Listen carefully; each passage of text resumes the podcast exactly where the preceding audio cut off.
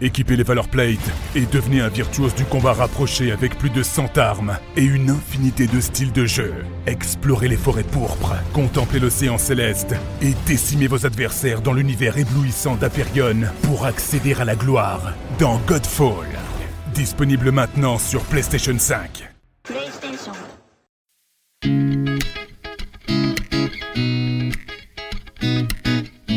Les Français ont été confinés 55 jours et nous vous avons accompagné pendant cette période avec des témoignages de personnalités ou d'anonymes. Et maintenant, que retenir de ce moment si particulier? Comment se passe le déconfinement? Que faut-il en attendre pour notre vie de tous les jours et pour la planète? Nous avons eu envie de faire témoigner des personnalités sur ce monde d'après dont on parle tant. Bienvenue donc comme à la maison et maintenant.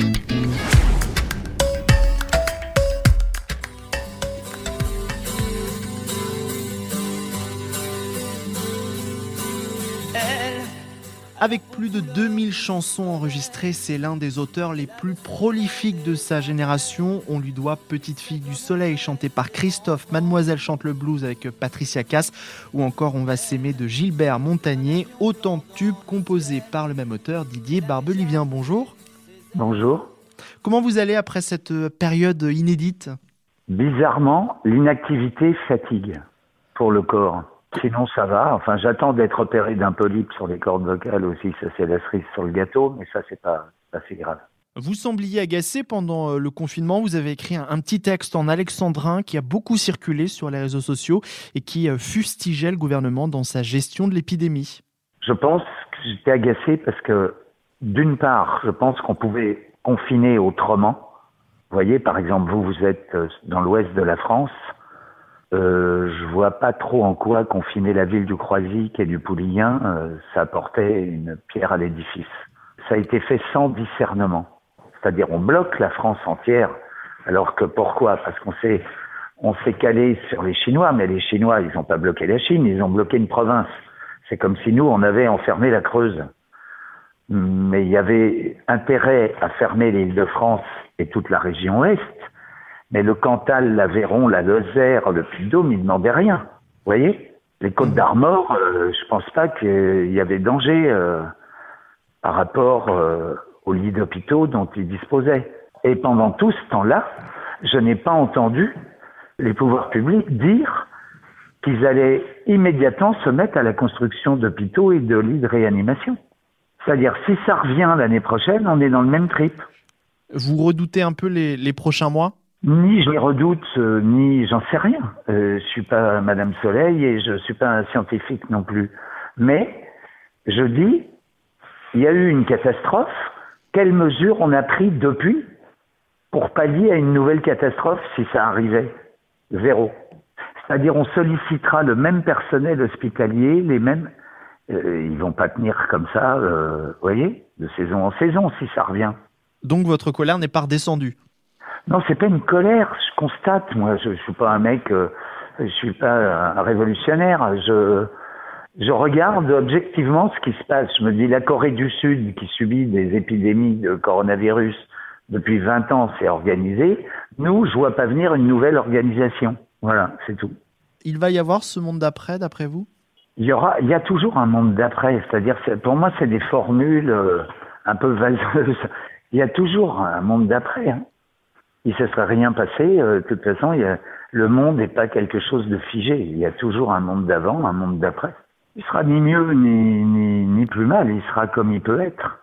Je pense que le, le seul monde d'après qu'on peut espérer, c'est un, un monde de, où l'écologie devient une pratique, euh, comment dire, quotidienne et mondiale sur laquelle on, on ne met pas suffisamment l'accent parce que on nous parle de grands plans de transformation de la planète et tout ça, mais qu'on commence déjà par ramasser les papiers par terre et pas jeter des bouteilles en plastique dans, dans l'eau, euh, les mers et les océans, et on fera déjà pas mal avancer l'écologie.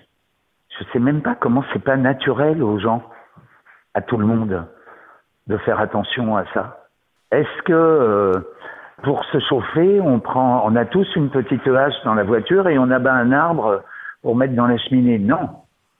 on fait attention. C'est les choses ont évolué, c'est réglementé.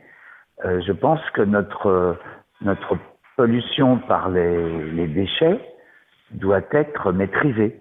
ça, c'est sûr.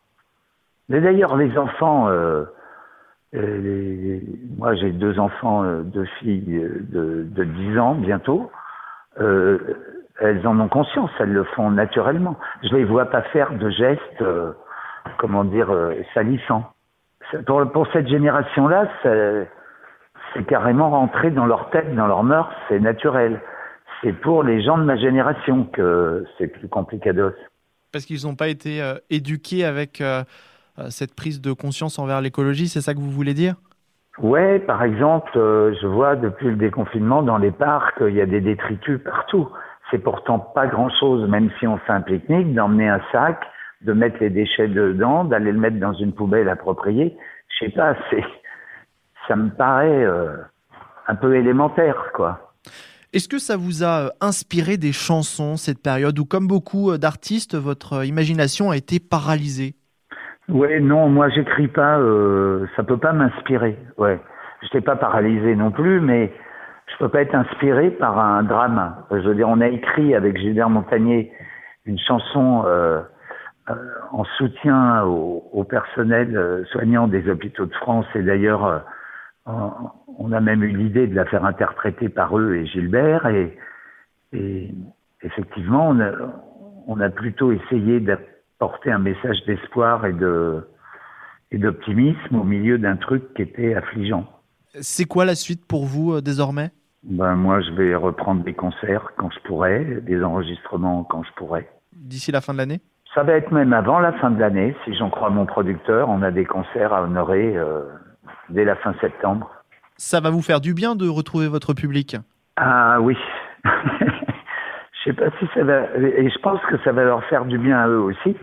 C'est tellement agréable de, partager, de participer avec euh, des spectateurs assis dans une salle euh, qui sont heureux, joyeux, euh, à qui on chante des, des, des, chansons qu'ils aiment. Voilà. nous, on est là pour apporter du plaisir aux autres. Alors vous, vous êtes aussi euh, prêté au jeu de l'émission Micro Miroir pour euh, la chaîne télé Mélodie. Je rappelle un peu le concept. L'animateur est allé à la rencontre des Parisiens avec une photo de vous euh, vintage pour voir si ces derniers vous reconnaissaient. Alors c'était le cas? Bah ouais, enfin pas tout le monde parce que forcément suivant l'âge de, des interviewés, il y en a qui me reconnaissaient pas, qui me mélangeaient.